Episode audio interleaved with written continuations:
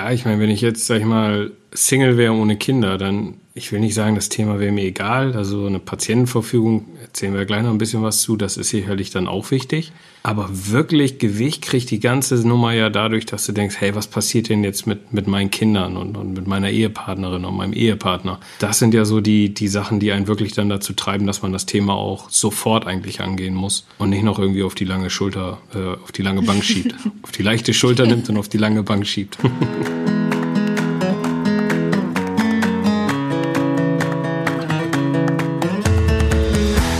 Moin, moin und herzlich willkommen bei Meine Mäuse, der Finanzpodcast für die Familie. Mein Name ist Nico. Hallo und ich bin die Eva. Heute schnacken wir mal über ein ernstes Thema. Es geht um die Vorsorge. Also Vorsorge heißt ja, wenn Tod oder Krankheit über dich oder deine Familie reinbricht, wie kannst du sicherstellen, dass deine Familie dann auch wirklich abgesichert ist?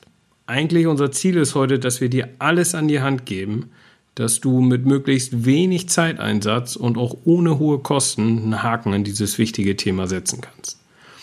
Äh, ganz am Ende teilen Eva und ich dann auch noch mit, wie wir tatsächlich die Vorsorge in unseren Familien geregelt haben. Und so viel schon mal vorweggenommen. Bei mir hat das zwei ziemlich deprimierende Abende und äh, insgesamt 20 Euro gekostet. Und dann waren wir mit dem Thema aber auch durch. Aber dazu erzählen wir nachher noch ein bisschen was. Genau, also heute haben wir ja wirklich ein lockerflockiges Thema mitgenommen. Ich, ich, muss sagen, ich habe ja auch dieses Thema lange gescheut. Also ich habe mich da jetzt äh, gar nicht so wirklich mit beschäftigt. Es gibt ja so viele Themen gefühlt und so viele unübersichtliche Verträge und Vollmachten und hier und da. Und ich dachte auch immer gefühlt, also irgendwie bin ich dafür noch zu jung. Aber ist man nicht, ne, Nico? man kann nie früh genug beginnen. Es ist aber auch echt ein übles heikles Thema. Also ich habe das auch. Ich habe irgendwann gesagt, das kann nicht sein, dass ich das immer noch weiterschiebe. Ich mache da jetzt mal so ein Jahresziel draus. So, und das äh, posaune ich auch in alle Welt raus. Bis Jahresende habe ich den, den Kram unter Dach und Fach. Ja, ich glaube im Dezember letztes Jahr haben wir dann endlich, habe ich gedacht, jetzt geht's ja, jetzt müssen wir. Und am Ende war es gar nicht so schlimm. Ja, ich muss sagen, ich habe das jetzt die ganze Zeit weitergeschoben. Ich habe es eigentlich nur gemacht für den Podcast, ehrlich gesagt. Nico. Gut, ja. Das war der einzige Grund, warum ich das jetzt mal in Angriff genommen habe. Aber sonst hätte ich das wahrscheinlich auch noch ein paar Jahre verschoben. Aber eigentlich ist es ja eine gute Sache, weil es dir eben ein selbstbestimmtes Leben ermöglicht. Also wenn du keine Entscheidungen mehr treffen kannst, wenn man halt im Krankenhaus liegt oder äh, wenn du einen Unfall hattest, dann helfen dir diese Vollmachten eben, deinen Willen trotzdem noch auszudrücken, weil sonst entscheidet eben jemand anderer für dich. Also im Zweifel ein Fremder oder eben halt jemand, der das Gericht bestellt hat. Und von dem her macht es echt Sinn, dass man sich schon früh Gedanken macht, weil solche Unfälle oder Krankheiten können halt leider immer wieder passieren. Und da gibt's, also ich meine, man kriegt das ja nicht so mit, aber da passieren ja echt die wildesten Sachen. Also mein, mein Bruder, der leitet ein Altenheim und was der da so erlebt, mit Leuten, die letztendlich die Vorsorge und nicht wirklich geregelt haben, das ist echt schon haaresträubend. Ja, es kommen halt wirklich immer viele Streitereien dann auf. Das kann ich mir schon vorstellen, ne? wenn man sich das jetzt nicht genau aufgeschrieben hat oder genau seinen Wunsch äußert, was passieren soll bei Krankheit.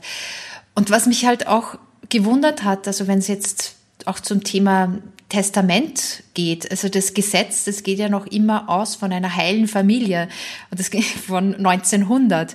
Das bedeutet, dass so Patchwork-Familien oder Alleinerziehende oder getrennte lebende Paare da jetzt auf diese Lebensform ja eigentlich gar nicht eingegangen wird und dass da immer Streit vorprogrammiert ist. Mhm. Ich denke auch, dass es vor allem, wenn man Kinder hat, halt als ein immer wichtigeres Thema wird, weil man möchte halt auch die Kinder ganz gut versorgt haben, wenn man ja nicht mehr ansprechbar ist oder wenn man gestorben ist. Und das ist vor allem für minderjährige Kinder ein Thema. Also das wollte ich dann halt auch regeln. Ja klar, ich meine, wenn ich jetzt, sag ich mal, Single wäre ohne Kinder, dann, ich will nicht sagen, das Thema wäre mir egal. Also eine Patientenverfügung erzählen wir gleich noch ein bisschen was zu, das ist sicherlich dann auch wichtig.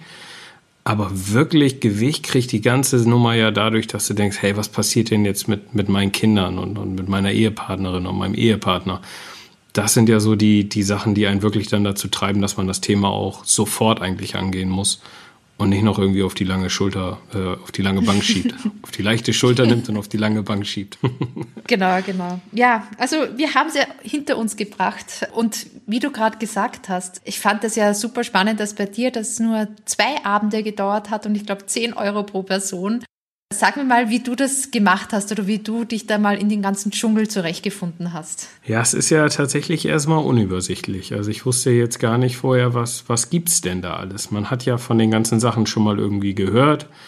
Irgendwie ein Testament oder eine Patientenverfügung, das kennt man ja vielleicht ein bisschen, aber was da so genau hintersteckt, ob man das selber machen kann, ob man einen Notar braucht, einen Anwalt, was das kostet, irgendwie, das war mir gar nicht so klar. Und äh, wenn man sich da erstmal reingefuchst hat, dann kommt man auch ein bisschen zu dem Ergebnis, man kann dann so die, die Luxusvariante fahren, dann lässt du dich halt beraten und notariell beglaubigen und sowas. Oder du machst es halt wirklich die, die Low-Budget-Version äh, und dann machst du das meiste selber und das ist dann auch alles vielleicht nicht so felsenfest, aber das reicht auch, zumindest so wie ich das sehe, für unsere Situation.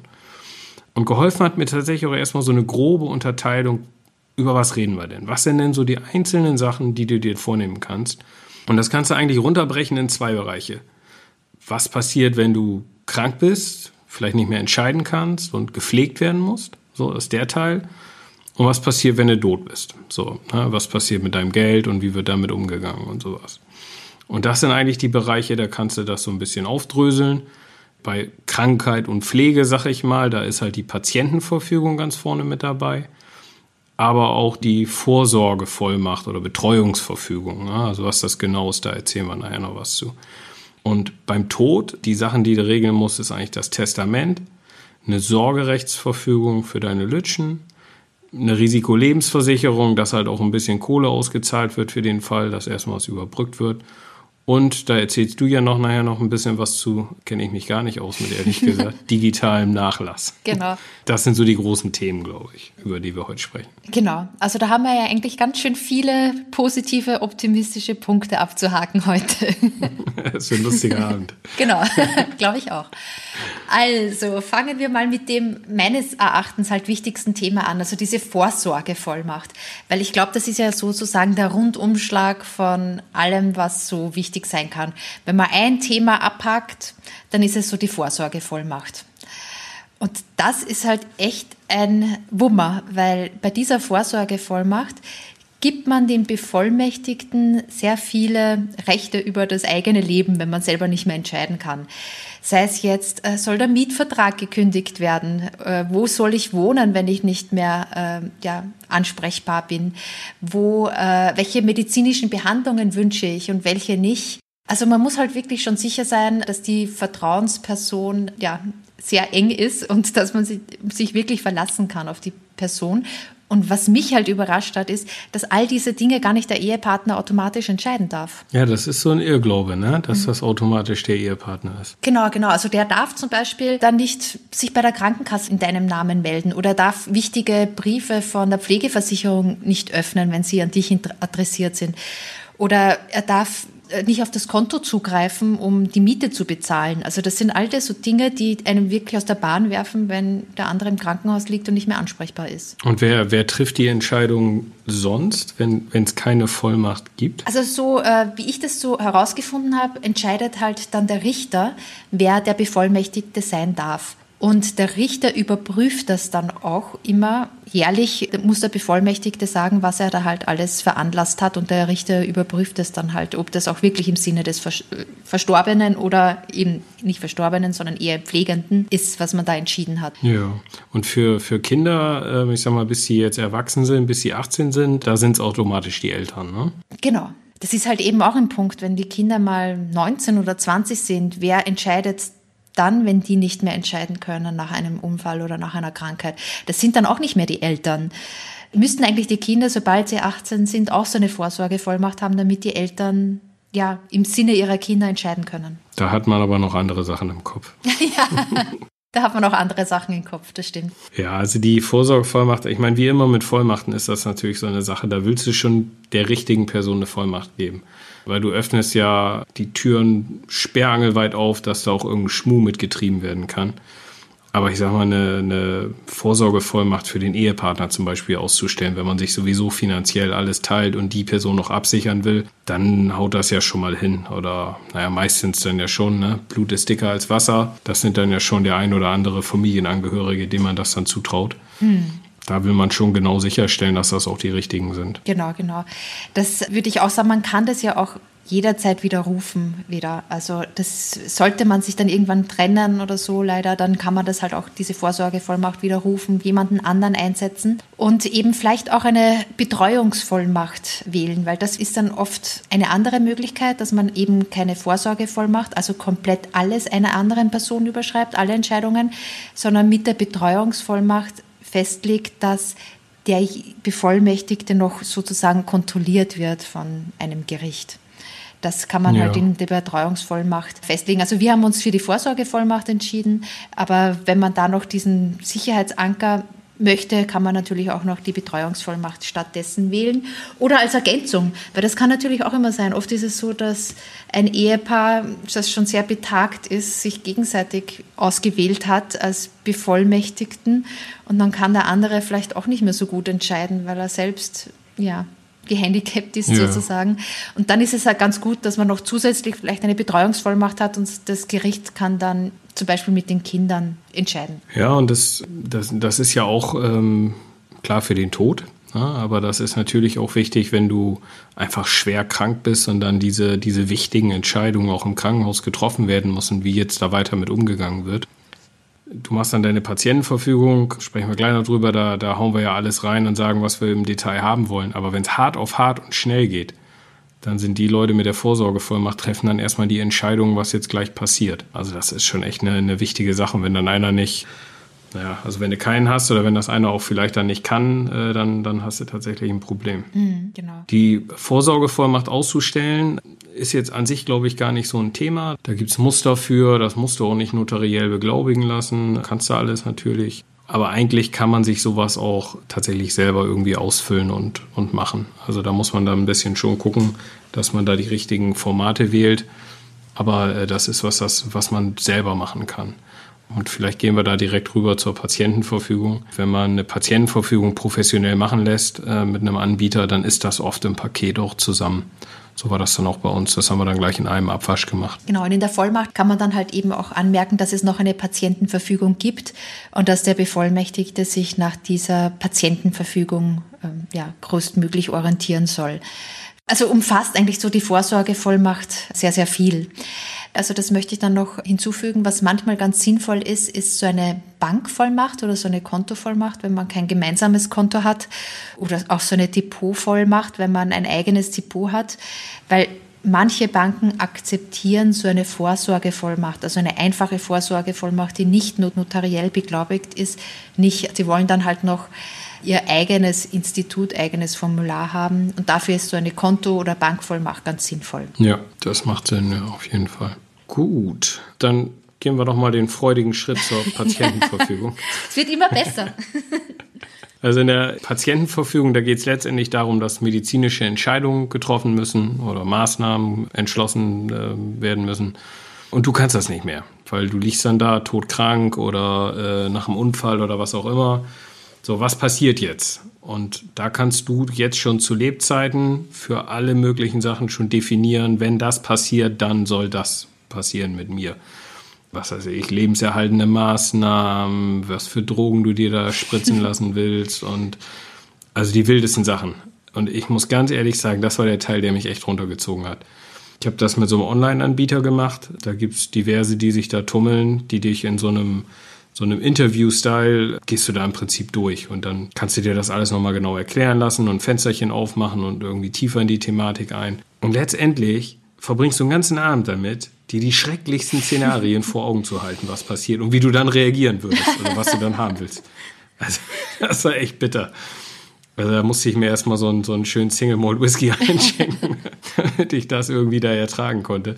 Ist natürlich aber, da wirst du dir auch erstmal bewusst, was da wirklich alles passieren kann. Also ja. Also da waren ja Sachen dabei, da hatte ich gedacht, das hätte ich jetzt nie so drüber nachgedacht. Aber genau, das ist die Patientenverfügung. Ich weiß gar nicht, wie hast du das denn gemacht? Bei Stiftung Warentest gibt es ja auch sowas, so ein Vorsorgeset und da gibt es eben auch für die Patientenverfügung ein vorgefertigtes Formular, weil ich glaube, das ist ja auch wichtig, das machen ja sicher die Online-Anbieter genauso mit diesem Interviewstil dass es auch eindeutig ist, weil was ich auch so mitbekommen habe, ist es oft so, dass so Patientenverfügungen nicht klar sind oder nicht alle Fälle wirklich abdecken und die Ärzte wissen dann selbst nicht so richtig, was der Patient da eigentlich wollte und ob das wirklich der Wille ist und entscheiden dann vielleicht im Extremfall auch nicht so, wie man eigentlich gerne das hätte.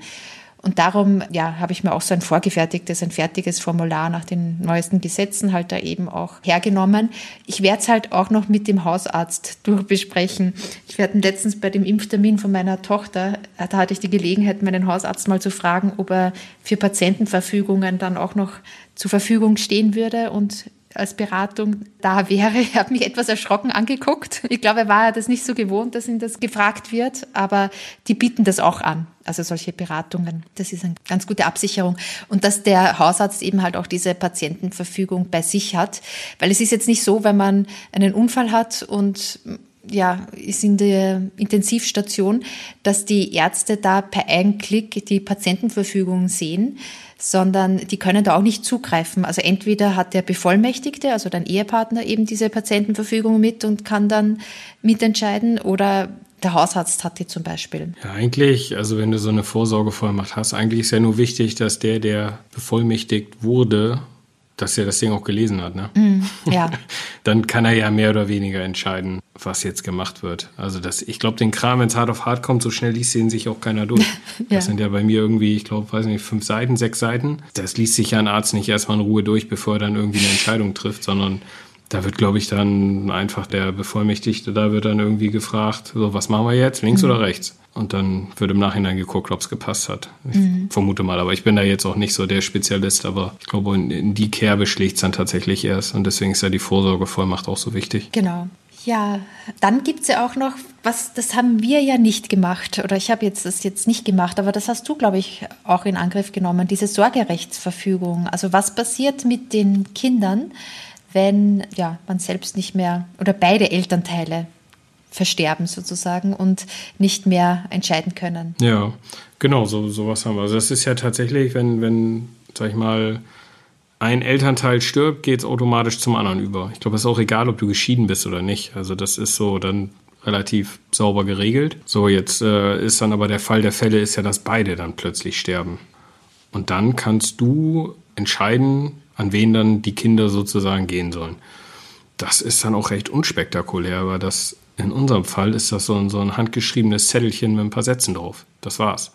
Also du kannst das ganze Ding auch beim Notar hinterlegen, klar, kannst es aber auch einfach selber schreiben und dann in den, in den Wichtigordner legen. Ähm, dass wenn da mal einer guckt, wo du deinen ganzen Kram hast, das sollte ja irgendjemand wissen, wo du den, die Sachen dann abgelegt hast, dass das halt jemand findet und dann ist das da drin und das, das funktioniert dann auch wäre natürlich schon gut, wenn du dann die Person auch informierst, die ist äh, die glückliche Person, die dann die Gehirn kriegt. Ja. Also in dem Fall habe ich da, ich, äh, weiß gar ich habe einfach ein Foto gemacht und per WhatsApp geschickt, habe gesagt, hier, du bist es. dann haben wir danach nochmal drüber telefoniert. Aber das cool. ist relativ unspektakulär. Also wenn du da jemanden irgendwie im Kopf hast, dass du sagst, irgendwie Bruder, Schwester, Eltern, was auch immer, ja, dann schreibst du das letztendlich auf, guckst auch mal, gibt es ja auch so, so Muster für im Internet, musst dich ein bisschen schlau machen und dann kannst du das eigentlich relativ unspektakulär und schnell für dich selbst regeln. Ja, das fand ich ja auch ein gutes Stichwort, dass du jetzt gerade gesagt hast mit diesem Wichtigordner. Also alles, was ihr jetzt gesagt habt, diese Vorsorgevollmacht, eventuell die Betreuungsvollmacht, dann äh, ja auch noch die Patientenverfügung und hier jetzt auch noch die Sorgerechtsverfügung. Am besten alles in einen Ordner und die Bevollmächtigten sollten halt auch wissen, wo der ist. Und das ist halt eben sozusagen dieser Wichtigordner. Zusätzlich kann man eben die ganzen Verfügungen auch noch online registrieren. Das bedeutet jetzt nicht, dass man die hochlädt und sagt, was man alles angekreuzt hat, sondern es geht nur darum zu sagen, hey, ja, es gibt eine Vorsorgevollmacht, es gibt eine Patientenverfügung, es gibt eine Sorgerechtsverfügung, das Gericht kann dann darauf zugreifen. Ja, und was auf jeden Fall auch gemacht werden sollte, also Patientenverfügung, Vorsorgevollmacht, Sorgerechtsverfügung für die Kids, also wer auch immer da dann bevollmächtigt ist oder wichtig ist, der sollte auf jeden Fall eine Kopie zu Hause liegen haben. Mhm. Also das zumindest schon mal klar ist, also eine Kopie, okay, das ist es und äh, da liegt es. Ähm, Patientenverfügung habe ich, glaube ich, an beide, die von mir bevollmächtigt wurden, auch mit der Vorsorgevollmacht, die haben alle so eine Kopie bekommen. Ja. Gut, äh, jetzt sind wir schon locker flockig beim Tod unterwegs. genau. äh, was haben wir denn dann noch? Testament, das ist doch so ein Klassiker mm. hier.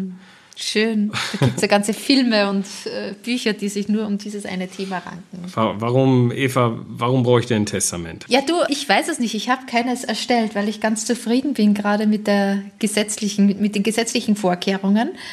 Die gesetzliche Regelung ist ja so, dass wenn ja, man das klassische Familienmodell führt, das heißt verheiratet ist und ja, Kinder auch hat, sozusagen, das Gesetz geht ja immer von diesem klassischen Familienmodell aus, dass es dann noch relativ einfach ist, nämlich dass der Ehepartner die Hälfte des Erbes bekommt und die andere Hälfte teilen sich die Kinder auf, je nachdem, wie viele Kinder man halt eben hat, zu gleichen Teilen.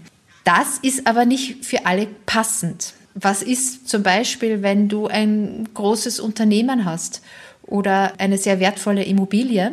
Wenn da so eine Erbengemeinschaft mit den Kindern entsteht, dann kann es oft zu Streit kommen. Mhm. Genau. Jetzt, Nico, wollte ich dir das Wort übergeben. du, ich habe ja. deinen Artikel gelesen. Ich glaube, du hast ja dann was geändert, oder? Ja, wir haben tatsächlich Testament aufgesetzt. Das klingt auch so spektakulär, ne? Das sind vielleicht drei Sätze mehr als wie bei dem anderen Ding, ja. Also du schreibst das ja alles von Hand auf den Kram. Ist ja schon witzig. Wir haben das Berliner Modell gewählt. Das ist ja so der Klassiker unter, unter Ehepaaren mit Kindern. Im Prinzip enterbst du da einfach deine Kinder. die haben ja ihren Pflichtteil und die können da auch gegen angehen, wenn die das nicht wollen, dann kann man das äh, sich dagegen wehren. Aber das sieht erstmal vor, dass die Kinder nichts kriegen, sondern die, die Ehefrau oder der Ehemann und wenn die dann stirbt, dann wird halt alles ausgeschüttet nach unten dann. So, das ist so ein bisschen die Idee. Und der Klassiker ist dann so das Eigenheim.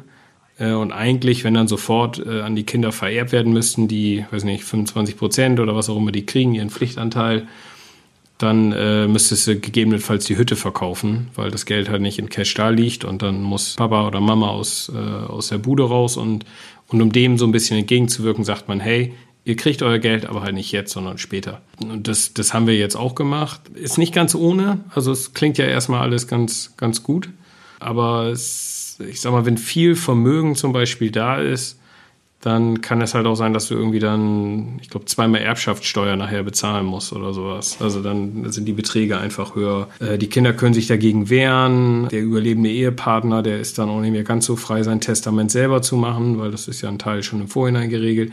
Also muss man sich mal genau angucken, aber eigentlich ist das so der Klassiker und äh, den haben wir dann auch gewählt. Und ansonsten kannst du ja mit Testamenten, da kannst du ja, weiß ich nicht, da gibt es ja tausend verschiedene Sachen, die du da irgendwie berücksichtigen kannst. Genau, das ist ja dann spätestens bei Patchwork-Familien, wenn man möchte, dass alle Kinder gleich behandelt werden oder wenn man in Trennung lebt, aber noch nicht geschieden ist. Also das Gesetz geht ja davon aus, Ehe, also die Hälfte des Einkommens. Spätestens dann muss man halt äh, sich überlegen, ein Testament zu machen. Ja. Aber ich gebe dir recht, man ist ja als verheiratetes Ehepaar, ist man ja da ganz gut unterwegs eigentlich schon, wie das geregelt ist. Also das ist ja, der, der Klassiker ist ja eigentlich geregelt. Das ist ja wirklich nur, wenn du jetzt so eine Sonderlocke nochmal drehen willst, dass die Kinder später was bekommen. Aber ich glaube, Testament brauchen wir auch gar nicht mehr drüber schnacken. Das ist eigentlich, da kennen sich viele Leute mit aus und da gibt es tausend verschiedene Unterkategorien und Situationen. Und also wenn man es nicht hat, ist glaube ich nicht so schlimm. Äh, kommt auf die Situation an, aber so, wenn du ganz, ganz normale Familie bist, Bilderbuchfamilie, da irgendwie verheiratet, Kinder, nichts Besonderes, kein Unternehmen oder so, dann fährst du auch ganz gut ohne Testament einfach. Genau, ein weiteres Thema der Vorsorge ist auch die Risikolebensversicherung, die man ja nicht die Hörer von uns wissen es, nicht verwechseln darf mit der kapitalbildenden Lebensversicherung. Also die ist ein No-Go. Dieses Produkt, das halt sehr komplex ist und hohe Gebühren aufweist und unflexible Sparpläne hat, sondern die Risikolebensversicherung, also allein die Absicherung vor dem Tod, dann wird eben zum Beispiel den Ehepartnern bleibt ein Lebensstandard erhalten, weil der eben die Versicherungssumme bekommt. Ja, genau. Wenn die Hauptverdienerin stirbt oder der Hauptverdiener, dann äh, würde das ja sonst eine große Lücke reißen. Und das ist eigentlich auch ein ganz einfaches Produkt, ja. Also ich, ich tot, du gibst Geld, ja. Also die sind auch gar nicht dann so teuer. Und da kann man dann halt gucken, wie viel, wie viel braucht die Familie denn, um zumindest erstmal klarzukommen, ja. Also dass du irgendwie den Abtrag fürs Haus erstmal fünf Jahre weiter zahlen kannst und ein bisschen die Lebenshaltungskosten, sodass erstmal nicht so dieses finanzielle Armageddon zu dem psychologischen Armageddon dazukommt. Da kann man sich dann überlegen, welcher Betrag da der richtige ist. Ja, weiß nicht, hast du sowas? Ja, habe ich. Ja. ja, ich bin über meinen Arbeitgeber versichert ah, ja. und habe eine Risikolebensversicherung.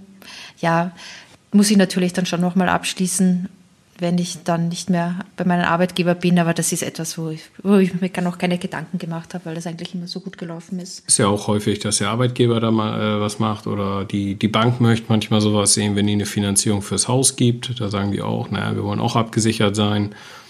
Also oft schwören da schon so Dinger rum oder äh, klar, wer so eine Lebensversicherung hat, da ist dann so ein Ding auch immer mit drin. Ja, kannst du mal gucken. Also so eine reine Risikolebensversicherung, die sollte man dann nicht mit irgendeinem so Schmuh mixen, sondern ganz klar so ein Ding wählen und dann ist das preislich auch alles in Ordnung eigentlich. Ja. So, und dann haben wir ja noch, und da bin ich jetzt ja mal gespannt, Nachlass im Internet. Ja, das ist jetzt nicht so überaus spannend. Es hat mich genau fünf Minuten gekostet, dieser Nachlass im Internet zu verwalten. Also es geht halt einfach darum, dass man ja zum Beispiel ein Facebook-Profil hat, einen Google-Account oder noch irgendwo anderes, andere Social-Media-Accounts, aber halt eben auch die Autoversicherung rein online basiert ist und sonstige Verträge noch online laufen. Also was passiert, wenn man dann stirbt und die Verträge munter weiterlaufen? Wer kann da helfen und wer kann diese Verträge passieren? Das ist halt möglich mit so einem digitalen Nachlass und das hört sich jetzt ganz toll an, aber ich habe nichts mehr gemacht, als ja fast kommentarlos meinem Mann die Passwörter geschickt per Mail sozusagen und er hat jetzt den Zugriff zu all diesen Verträgen und kann sich dann in einer freien Minute mal hinsetzen und äh, diese ganzen Dinge wieder canceln. Ja, oder deaktivieren. Das ehrlich gesagt habe ich da noch gar nicht so drüber nachgedacht. Aber eigentlich, ich nutze ja so eine, so eine Passwort-Software, wo ich da sowieso meine ganzen Passwörter habe. Dann gibt es das eine Master-Passwort, äh, womit du dich da einloggst. eigentlich müsste ich das tatsächlich meiner Frau einfach mal irgendwie nennen, irgendwo aufkritzeln, irgendwo verstecken. Das wird ja eigentlich dann reichen, ne? Da ist ja dann ja auch alles. Ja, auf jeden Fall. Das würde dann auf jeden Fall reichen. Es gibt dann auch immer so digitale Nachlässe bei, bei den Google-Accounts oder bei den Facebook-Accounts. Da kann man dann halt immer festlegen, wenn man jetzt drei Monate nicht aktiv war, wer soll dann kontaktiert werden und darf derjenige alle Daten löschen. Also solche Dinge kann man einstellen. Ah ja bei den jeweiligen Accounts. Was würdest du denn sagen, jetzt wo wir die ganzen einzelnen Posten mal so durchgeleiert haben, was muss man denn machen? Wenn man jetzt davor sitzt und denkt, okay, ich fange jetzt mal an, was sind denn so die wichtigsten? Ja, also das Allerwichtigste meiner Meinung nach ist eben diese Vorsorgevollmacht. Weil mich hat es halt wahnsinnig überrascht, dass der Ehepartner das nicht automatisch alles machen darf. Der darf ja nicht mal meine Briefe öffnen, wenn das halt wirklich sein muss und ich im Krankenhaus liege und die Krankenversicherung möchte noch etwas wissen. Also da gilt auch dieses äh, Kommunikations- oder Briefgeheimnis und da will ich halt einfach, dass die über die Vorsorgevollmacht das geregelt ist. Mhm. Und dann gibt es halt immer so situationsbezogen Dinge, die ganz sinnvoll sind. Ein Testament, wie du gerade erwähnt hast, ist sinnvoll, wenn man eine Immobilie hat oder eben ein großes Unternehmen oder wenn man in einer klassischen Patchwork-Familie lebt, dann äh, ja, braucht man halt auch anderes, als der Gesetzgeber von 1900 da vorsieht. Okay. Das sind jetzt meine zwei Dinge. Der digitale Nachlass, den finde ich halt auch ganz wichtig. Gibt es Dinge, die ich vergessen habe, Nico? Ja, also ich finde ja mit den Kids ist diese, diese, ach man, ich kriege die Namen hier jetzt schon durcheinander. Ich äh, wollte gerade Vorsagevollmacht sagen. Ich meine die, mhm. ach, wie heißt der denn jetzt hier für die Kinder? Sorgerechtsverfügung äh, finde ich eigentlich schon wichtig. Das sind auch so Dinge, da gibt es keinen Grund, die nicht zu haben. Die kannst du mal eben so hinkritzeln, äh, legst irgendwo einen Zettel hin und dann ist das erstmal erledigt. So, dann, und dann mhm. kannst du dir immer in Ruhe nochmal Gedanken machen und vielleicht sagst du eine Woche später, boah, eigentlich der ja gar nicht, der geht ja eigentlich gar nicht. Also machen wir doch einen anderen. Mhm. Also eine andere Person. Das sind so, und dann wirfst du den Zettel weg und dann schreibst einen neuen. Und dadurch, dass du diese Sachen alle auch mit der Hand machen kannst, äh, ohne jetzt, außer du willst das jetzt groß mit dem Notar machen, gibt es eigentlich keinen Grund, sowas Wichtiges nicht zu haben. Das hätte ich da noch eigentlich mit in die Gruppe reingelegt. Ja, und dann kann man noch gucken, was, was kann man. Ja, im Prinzip der Rest dann, ne? Also. Genau. Also Patientenverfügung, das habe ich gemacht, weil ich es jetzt für mich persönlich wichtig finde. Aber wenn man eben eine Vorsorgevollmacht hat und der Bevollmächtigte ist informiert darüber, was man mag und nicht, auch selbst mündlich, dann kann der ja auch solche Entscheidungen treffen. Ja, ja, ja glaube ich auch. Ganz ehrlich, bei der Patientenverfügung, ich habe dann auch immer gedacht, als ich das Ding ausgefüllt habe, also die, meine beiden Bevollmächtigten da, die kennen mich gut, die machen schon das Richtige. Also da habe ich das jetzt alles aufgeschrieben und ausgefüllt und grausamsten Arten und Weisen, wie ich dahin sieche, aber Aber eigentlich habe ich die ganze Zeit gedacht, naja, die machen das schon. Die kriegen das schon ohne mich dann hin. Ja, genau. Was man noch machen kann, ist so ein Innenverhältnis bei der Vorsorgevollmacht. Weil das kann halt eben auch so ein bisschen die Streitereien bei, bei Erbgemeinschaften eben verhindern. Wenn man bei der Vorsorgevollmacht geregelt hat, dass der Ehepartner zugreifen darf auf das Konto und zum Beispiel die Beerdigung bezahlt, falls man tot ist, dann kann man das halt eben in der Innenvollmacht oder Innenverhältnis der Vorsorgevollmacht auch nochmal definieren, was der sonst noch alles bezahlen darf. Darf derjenige zum Beispiel auch Geldgeschenke bezahlen oder sich selbst einen Lohn auszahlen als Bevollmächtigter. Wenn man das reinschreibt in das Innenverhältnis noch, dann kommt es halt zu keiner Streiterei später, dass die Erben sagen, hey, du hast da ja mehrere tausend Euro für das und jenes abgebucht. Das ist sicher nicht im Sinne des Toten. Ah, okay. Das kannte ich jetzt auch noch nicht. Gut. Ich würde vielleicht noch mal kurz darauf eingehen wollen, dieser, dieser professionelle Ansatz. Also da hockst du dich dann echt mit dem Rechtsanwalt hin oder mit dem Notar oder so und lässt dich professionell beraten. Da gibt es eine ganze, eine ganze Branche, die sowas äh, macht. Da kriegst du dann den vollumfänglichen Ansatz. Das geht alles, ist auch gut. Manchmal braucht man das auch. Es gibt so bestimmte Sachen, da ist das dann auch gut, wenn du Sachen tatsächlich von einem notariell beglaubigen lässt und sowas. Ich glaube zum Beispiel, wenn der andere auch noch die Möglichkeit haben soll, die Immobilie zu verkaufen. Also solche Dinge halt. Das muss halt wirklich notariell beglaubigt sein. Da hilft eine einfache Vorsorgevollmacht nicht. Ne? Ja, genau. Das ist ein, mhm. genau, das ist ein gutes Beispiel. Aber es gibt halt doch diesen, diesen Do-it-yourself-Ansatz, der auch funktioniert. Also was hier alle gemein haben, ist, dass du, das ist ein Testament äh, oder so, die Sorgerechtsverfügung, das musst du halt handschriftlich machen. Da musst du schon gewisse, gewisse formale Sachen dann auch beachten. Äh, ist jetzt aber auch kein Hexenwerk. Also die Sachen, die ich mir rausgesucht habe, da gibt es auch super Quellen. Äh, da gibt es das Bundesministerium für Justiz und Verbraucherschutz, BMJV, die, ähm, die geben da schon für einige Sachen wirklich gute Muster. Äh, was ich super fand, ist von Finanztipp. Das ist ja so ein, so ein Verbraucherportal für Finanzen Sie haben so einen, so einen Vorsorge-Guide irgendwie, der, die haben das auch nochmal schön zusammengefasst und da sind auch so ein paar Sachen drin, die sie von Anwälten haben checken lassen.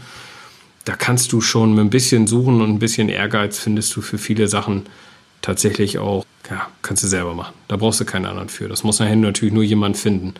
Wenn das irgendwo in der Ecke liegt und da guckt dann irgendwie nach drei Jahren mal einer und findet den Kram, den Wichtig-Ordner, der sollte am besten rot sein und mit, mit großen Pfeilen drumherum, die da alle drauf zeigen.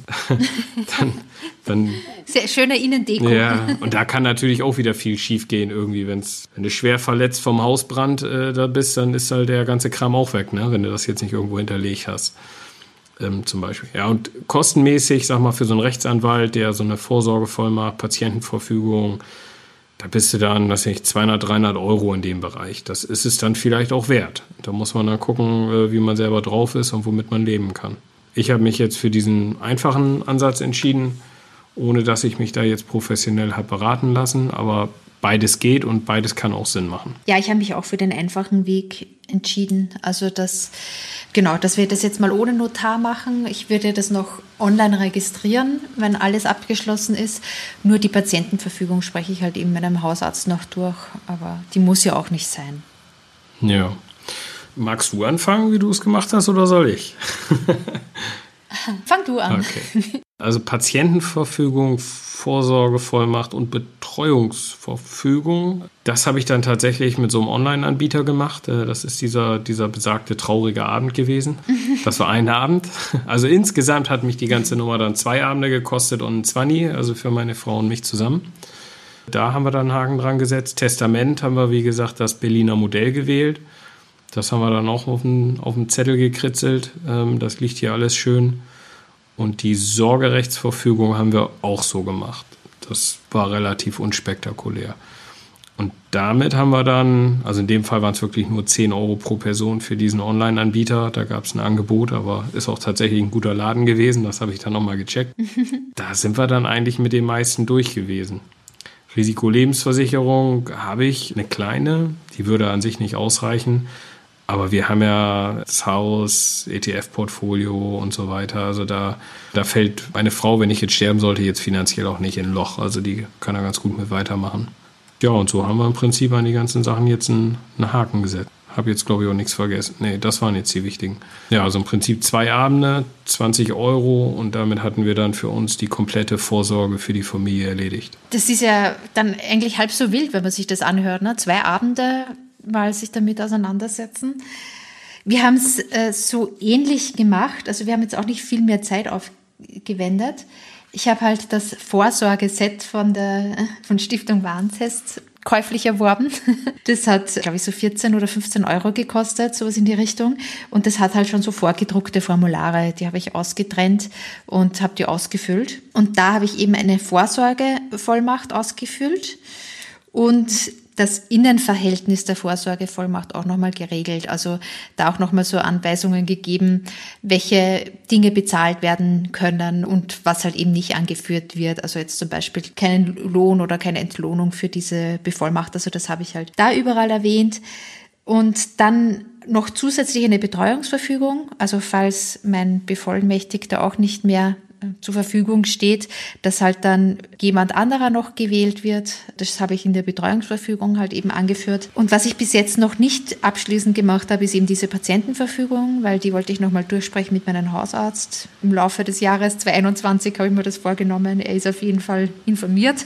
Mhm. Und dann, genau, Sorgerechtsverfügung, da hast du mich jetzt nochmal überzeugt, Nico. Das mache ich. Da schreibe ich einen Satz und bitte meinen Mann das auch noch zu unterschreiben, wer für das Sorgerecht Sorgerecht übernimmt, wenn wir zwei nicht mehr sind und die Kinder noch minderjährig sind. Das Ding zu schreiben, das ist ja nicht so schwer. Witziger ist ja die Diskussion, wer es wird. da haben wir echt dann gesagt, ich so, ja, ist ja klar, wer das wird. Und meine Frau, ja, ist, ja, genau, ich weiß ja auch, wer es wird, aber es waren halt verschiedene Personen. Und dann, ja. dann hatten wir erstmal die Diskussion. ja.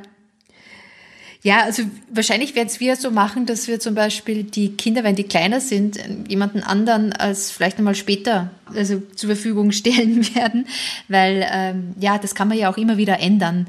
Und jetzt, wenn die klein sind, gibt es vielleicht andere Personen, die das besser können, als wenn vielleicht in 10, 15 Jahren diese Personen schon so alt sind, sozusagen, dass das noch alles machen können. Aber gucken wir mal. Genau, also das werde ich auf jeden Fall noch machen mit der Sorgerechtsverfügung. Und ja, Risikolebensversicherung, die haben wir auch. Die läuft. Sehr gut. Ich glaube, damit sind wir auch gut abgesichert. Mein Gefühl ist auf jeden Fall ein gutes. Ja, das ist auch, dieses leidige Thema ist jetzt vorbei. Dieser Ordner, der, der ist jetzt mhm. fertig. Der steht da, den muss ich noch rot anmalen und dann, äh, dann haben wir es aber auch. ja, genau, witzig. Also bei mir ist er auch rot und da steht Notfall drauf und ja, da ist jetzt alles geregelt. Gut. Hey, Eva, ich glaube, dann haben wir das äh, abgehakt hier, oder? Ja. Sehr schön. Sieht gut aus. Also wenn du da noch Fragen haben solltest zu dem Thema, sehr gerne. Kannst uns immer einen Kommentar hinterlassen. Du kannst auf den Blogs vorbeischauen, wenn wir das verlinken. Oder uns auch gerne eine E-Mail schreiben. Feedback immer sehr willkommen und ich hoffe dann, dass wir dich dazu bewegen konnten, dass du dich jetzt äh, heute Abend äh, noch ransetzt und das Thema mal angibst und äh, zumindest mal vorbesprichst mit deiner besseren Hälfte. Auf jeden Fall. Also waren schöne Abende sozusagen. Ciao. Ciao. Ich hoffe, dir hat die Podcast-Folge von Meine Mäuse, der Finanzpodcast für die Familie, gefallen. Wenn ja, Zögere nicht, mit einer Freundin, mit einem Bekannten, mit einem Freund darüber zu sprechen. Finanzielle Bildung ist so wichtig für alle. Wenn du iTunes hast, freuen wir uns immer über eine positive Bewertung. Damit ist der Podcast noch einfacher auffindbar.